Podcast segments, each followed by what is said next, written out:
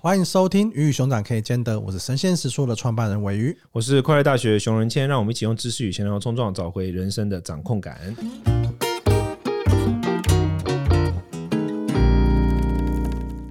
今天这一集呢，我们继续来聊灵魂十二型人格，但我们可能还是要请熊简单的跟大家介绍一下什么是灵魂十二型人格。全台湾最夯的人格测验，啊、没有没有之一，没有哪个讲一下讲一下就哦，他就他总共会有六十题的测验，那他测的是什么呢？什么是灵魂十二型人格？灵魂十二型人格就是呃，基本上不论是印度啊，或是巴比伦古人，他们都认为说，如同。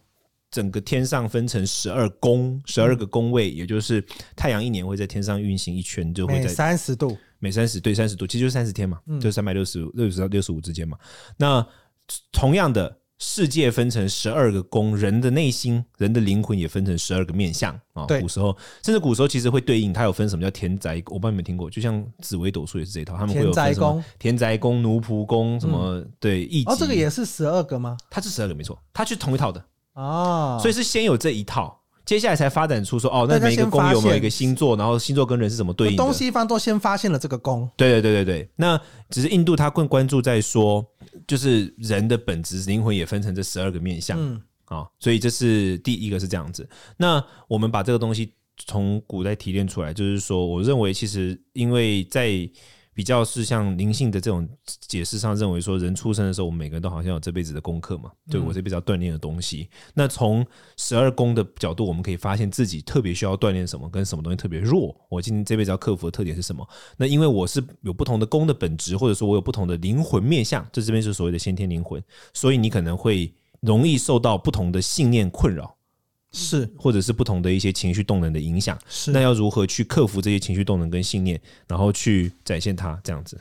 我觉得上一集我们聊到一个话题，我觉得也蛮可以 recall 给大家，就是你在做测验的时候，你测的可能是你的意识下的选择，那个可能是你想要成为的那样子的一个人，他可能不一定是你真实的状态。那这是在十二型人格里面就会有先天灵魂跟你的后天灵魂嘛？那先天灵魂就比较像是你。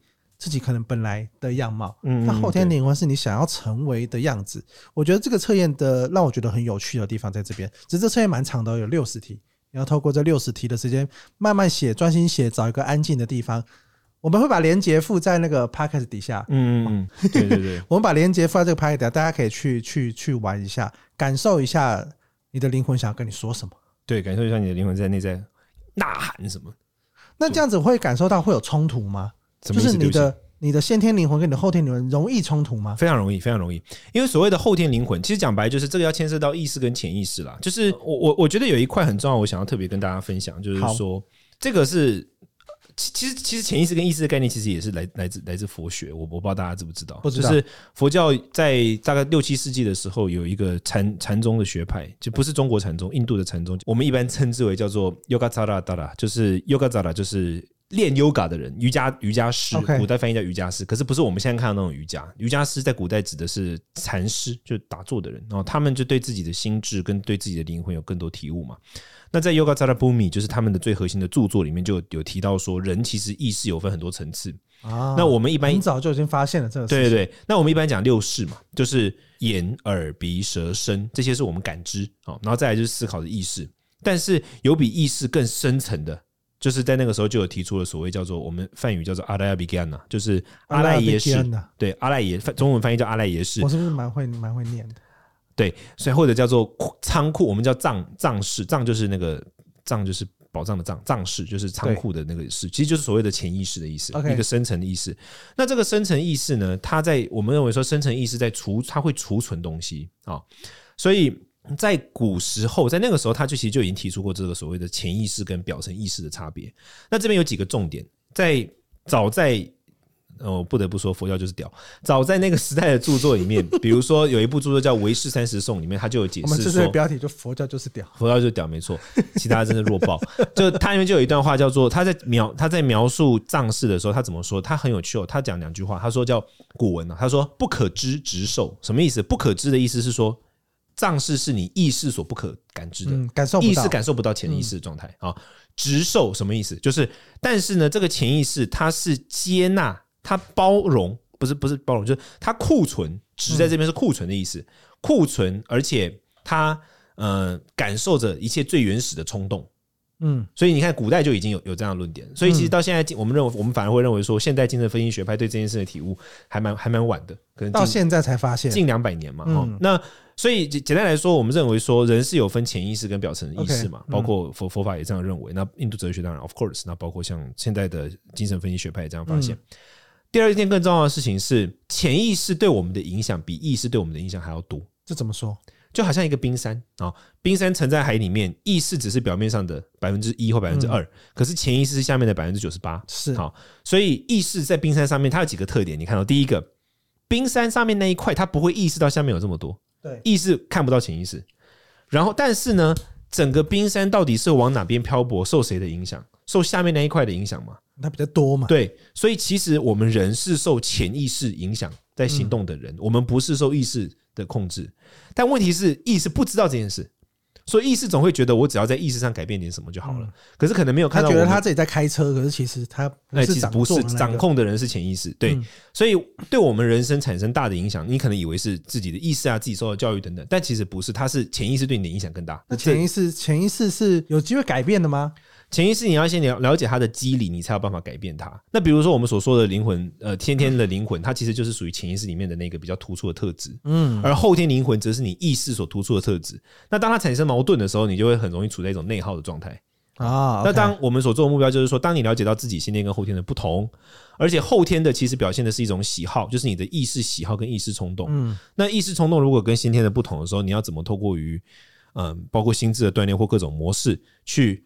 米平之间的距离，或者是米平之间的冲突，这样子比较像是接下来快乐大学会围绕着这个东西去发展一系列的的的内容，这样子。那你自己的你自己，因为因为像我们测我我自己的先天灵魂是创意家嘛，然后我的后天的灵魂是什么？倡议呃，提倡者、研究者跟洞察者。那像是里面的这些，好随便举，洞察者是神秘、深思熟虑、敏锐观察、坚定意志、被动内向、创造力加、重想象力的感性派。但是需要注意的地方是，你的牺牲或付出不被尊重，那就是道不同不相为谋。你会觉得你怎么想我无所谓，我不要给你我的一切。像这些的文字跟这些内容，是你这边产出的吗？还是它是在一个什么样状态下产出的？你是你是先。有哎，洞察者这个人他是什么样子？还是哦？当然，我们我们我们是用比较现代白话的方式来解释它。嗯、对对对，当然他他是在古代是用古比较古代的古古语文献上的著作或者是什么东西去去解释嘛？对，但是他是用比较现现在是用比较我们用白话的方式去解释。那因为这个牵涉到就是说在在这个印度的灵性文化里面，他是这样认为世界，他就认为说世界是就像能量啊。世界是能量构成的，是。那当能量在一个正面倾向的时候，它会表现出优良的特质；当能量在负面情况的时候，它就会表现出伤害性的特质。所以，像刚刚你读到的部分，就是当它在一个正轨上面，当这个能量能够得到正确抒发的时候，它就会表现成这个样子。嗯。当这个能量无法得到正确抒发，它就会表现成那种负面啊、内耗的的样态。嗯，对啊。所以，它其实是一个如何让自己善用自己的能量，然后让它升华的一个过程，像像这个样子。对对对，升华是个什么概念？灵魂的升华。我我我举我自己的例子来讲好了，对，就是我的嗯，我的能量中，我在处理事情啊，我在处理事件的时候用的能量，我我我尽量用比较现代化的方式来解释，因为这会牵涉一点宗教神秘学的东西。我自我自己善用的能量是火的能量，火好，那火的能量 fire yes，那火的能量在这个宗教学神秘学上，我们称之为它是欲望。好，OK，那火有什么特性呢？第一个，它来的时候很猛，好，然后第二个，它会烫，它会灼烧别人，对对，它会对别人产生伤害性。OK，对。然后第三个，相信大家有感受到。第三个呢，就是它后继会无力。你看过火吗？火相对于地水火，你看土水火风四个能量里面，没有办法一直存在，它不是一个存在性的东西。好，对，所以具备这些特性的情况之下，然后再来火代表的是热情，然后在我们在甚至于更具体来到灵性里面，它会它代表的是语言语言能力啊。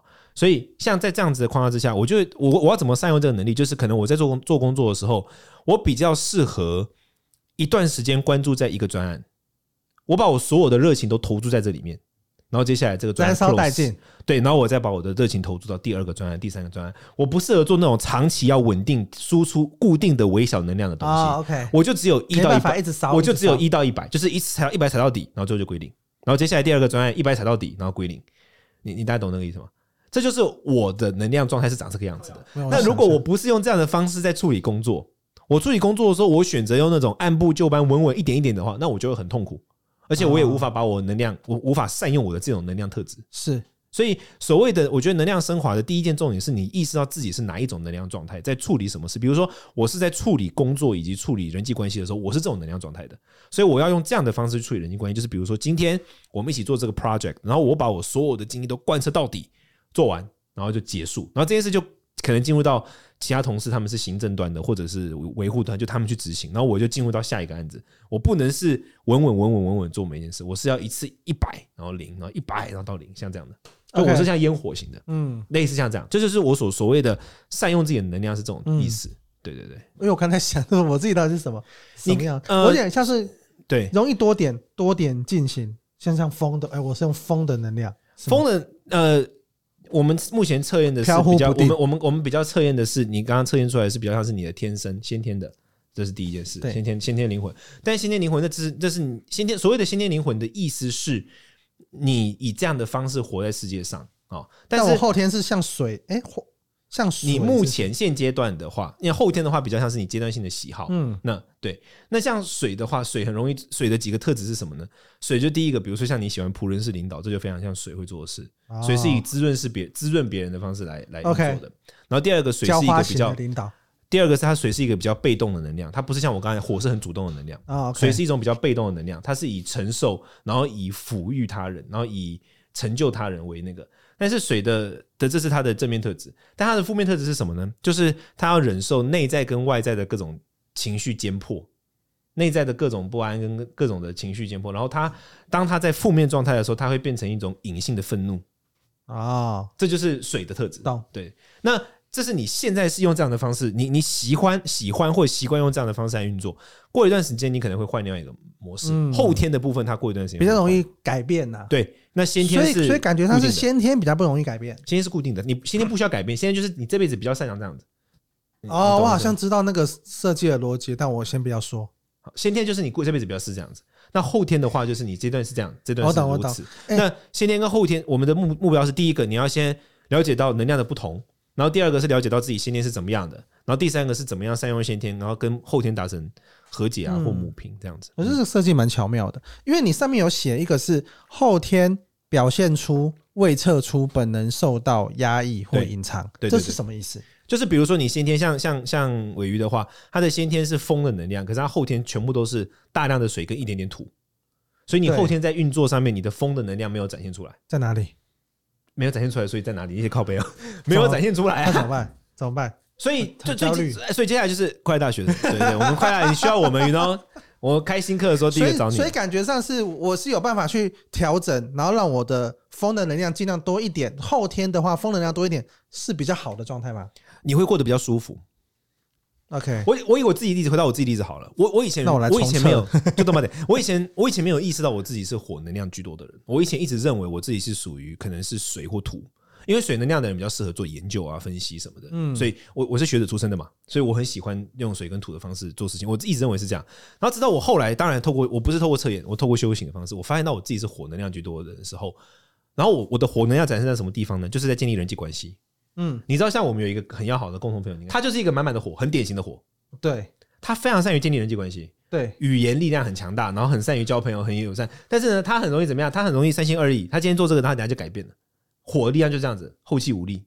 没有，但我的意思是，你是说你的火是，这是你后天的能量，还是不？这是我先天，我先天有，我先天在处理事情的时候是这个能量。我们现在讲的只是很粗糙，就是先天跟后天。那接下来还会有细分到你先天，因为有分不同的宫嘛啊，所以你不同的在处理不同的事情的时候，你其实会调动的能量是不一样的。人都是由地水火风构成的嘛，印度灵性的基本概念是这样，所以你会有不同的。呃能量，它落在不同的点，那你在处理其实还有办法更细、更细分，就像可能十二星座有上升啊，有什么宫、什么宫、什么宫，是是是，它其实是可以更多、更往下去细分这些这些东西。理论上来说也是，因为一个人他本来就不可能是一个面向、两个面向，或者十二个人有十二个面向，对，他有更多的可能性跟更你在面对不同的事情的状态，它也会产生不同的。情绪也好，产生不同的你处理事情的方法也好，那我觉得在做这种测验，我觉得是一个很基础的，因为我觉得你要突然间讲说你是火的能量这件事情，我觉得一般人可能很有点困难。嗯，就像我刚就在想说，那那我到底我一般正常我的处事什么样子会让我开心，什么样子会让我不开心，或者我到底在做什么事情的时候，他可能需要一点时间沉淀的去发想，或是要把它写下来。像我们公司之前，我们是有写那个自我使用说明书，就是可能会有一些问题，然后让你去填写。你是你说你需要沉淀思考，你要经过思考的过程。对对对对，那你是水啊。我觉得这个东西要改，那就代表你善用水的能量啊。这是这是水的能量，思考类的东西，思考创意，这是属于水的能量。你善用水，你但是这不代表说你先天是这个哦。嗯，这是你善用这个能量，你用这个能量用的很。你现在就这样，的确啊，你现在就这样啊，你现在得心应手啊。那风的能量是什么？有可能你的风能量是受到压抑的。风的能量最大表现是什么？你知道吗？就是。鼓励他人，然后授权给别人去做事情。哦，对，我被压抑了，你压抑了自己，对不起，我压抑了我自己。有有可能，风的能量，风就是你你去，因为你看在印度神话里面，他他认为世界是什么构成的？风的力量是最有趣的嘛。第一个，它可以推动所有事物，但它本身没办法创造任何事情。比如说，我今天风吹是，把一个东西聚在这边，风把所有的像水，它可以滋润东西。风本身是无形，风是无形的。它没有办法抓到，可是它可以推动别人去成就事情。它是一个推动的动力。嗯啊、哦，所以风的最重要要善用风的人家，就是要去推动他人。对，而且风是非常依赖于其他东西的。嗯，假如现在是一块大平地，上面什么东西都没有，只有风，它什么都做不了。所以风是一个需要旁边有东西，需要依赖他人，然后也容易受到他人的影响。风在山谷里面可能会变成很强劲的风，在平地上会变成很宽坦的风。我呃我我我现在不就是我现在不在湖州，我现在是想办法想要把那个比较。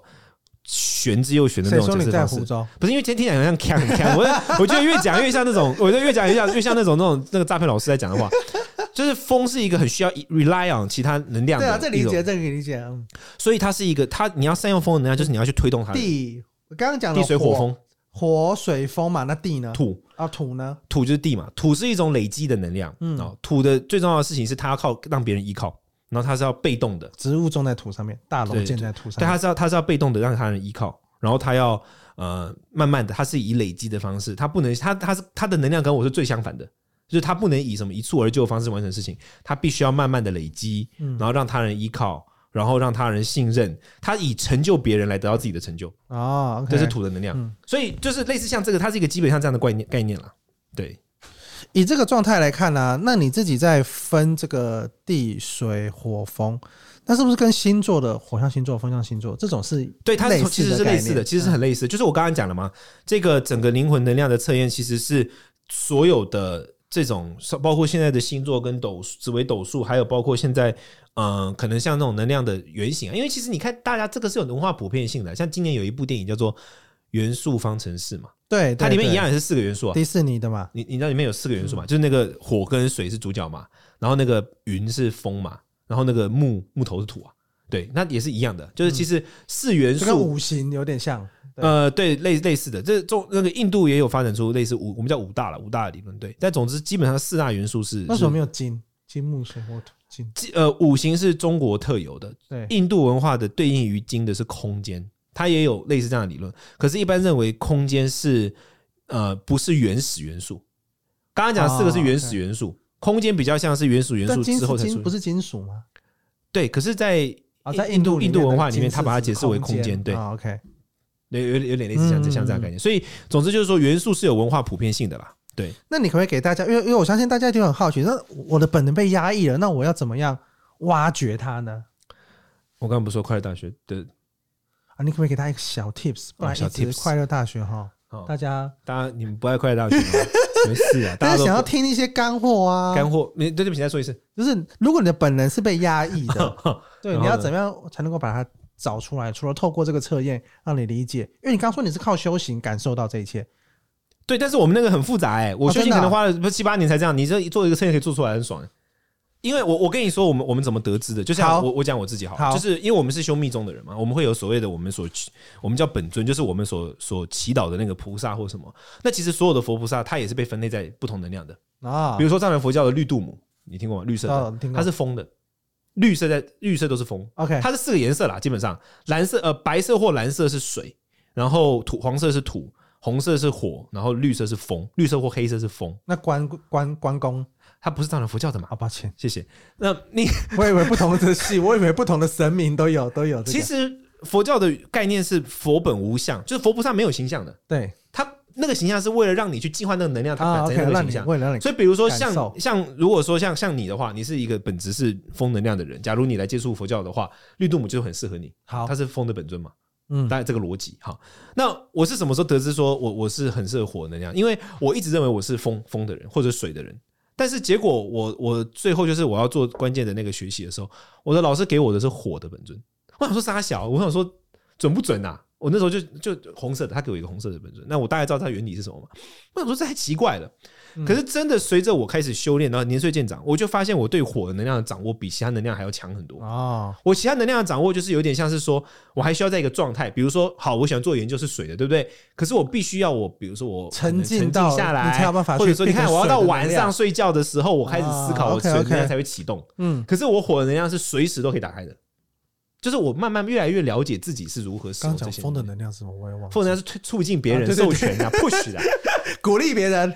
好，对你，我感觉我感觉你水量也不太行，你记性不是很好，所以大概是这样。对，所以所以就是说，能量就是能量差别就在这里了。对，大概是这样。谢谢。OK OK，这个很有趣诶，因为我觉得，我觉得是我我觉得我们蛮多主题跟蛮大家可能最近都在探讨的是，你会用各式各样的，你说 MBTI 也好，嗯，十二星座也好，或者你研究的上升，或者是像是灵魂灵魂十二型人格也好，其实都是希望可以。想办法去定义自己，对，想办法让自己进到某一个分类或是某一个状态，比较知道，哎，那个这个分类这个状态的好跟不好，跟的行动指南是什么？嗯，我觉得其实大家是很需要方向的。对，这个方向，我觉得这个方向，我以前我以前会觉得说，哎，是大家是不是很需要被指引啊，很需要被领导啊，所以他需要方向。可是有时候可能也不是，也也也不一定是，有的时候是当你知道了这个方向之后，你可以去尝试看看到底怎么样做，你是比较辛苦的。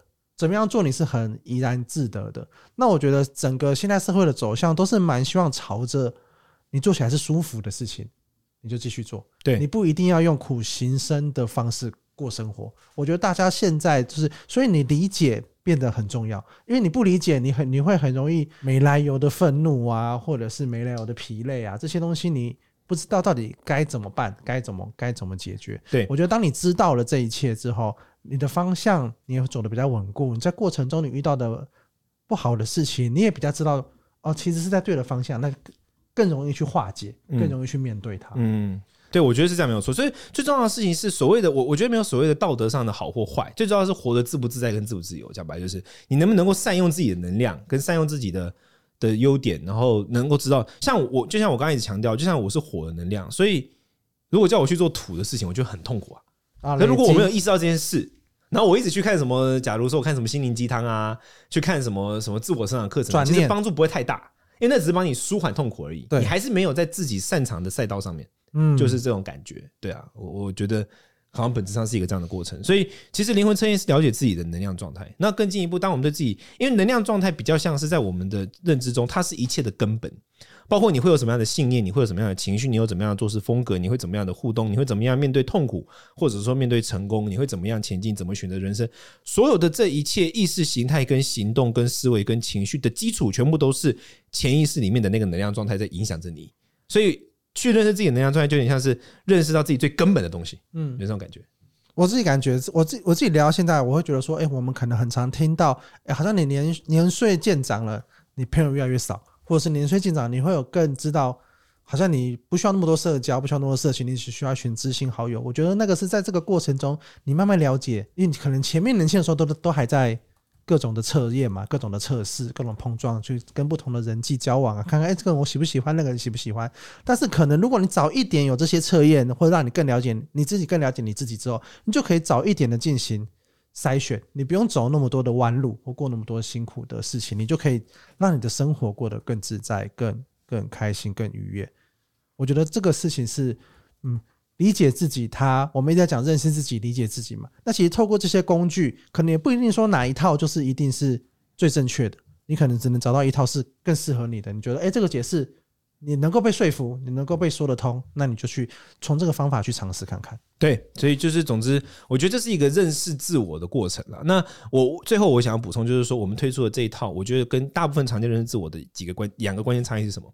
第一个就是我们很明确的想跟大家说，它不是一个人格，而是它其实我们这面相啊，应该叫灵魂面相，它不是一个人格，因为人格感觉就是不会变的。它是一个长存的东西，但其实不是，因为研究显示，它我们人，比如说我们做的很多东西，其实我们是用意识在回答问题，因此我们在回答问题的时候，都是用一种偏好，而人的偏好会随随着时间改变，嗯，也因为偏好会随着时间改变，所以其实没它不是一个固定的状况啊，所以大部分的测验都只是在讲一个。状况就是说，你最近的偏好是什么？但我们有把这件，只有我们特别，我们特别强调把这件事情点出来，就是你现阶段后天是处在这个情况。那第二个就是，其实你有先天的部分啊。那先天的部分跟后天的部分要怎么透过，不论是。信念的训练或情绪的锻炼，或者说冥想类似这种方式去弭平它的差异。那但有些人很懒嘛，他也想说啊，我真没办法做这东西，有没有可以买一个商品就可以搞定这个问题？我们之后也会推出类似的东西，因为在印度文化中认为，包括呃诸如什么现在大家喜欢的矿石啊，或者什么样的味道等等东西，其实会对你的潜意识产生某一些的影响，而它其实可以对你产生改变。对，也也有也有这样的方式，大概是这样的情况。如果大家对于这个灵魂蛇形测验，你有更多的想要问的，我觉得你可以先去测测看。它虽然说有六十题，可是大概花十五到二十分钟就可以测得出有一个结果。那你测完之后，如果你想跟我们更多跟我们聊的呢，你可以去快乐大学。但是，对啊，如果你有更多的疑问，或是你是我们拍个听众，你想问我们的，你可以在我们的 Apple Podcast 加做五星留言，我们到时候会做一集 Q&A 来回复你。呃，大概大概就这样子，大家再见，拜拜，拜拜。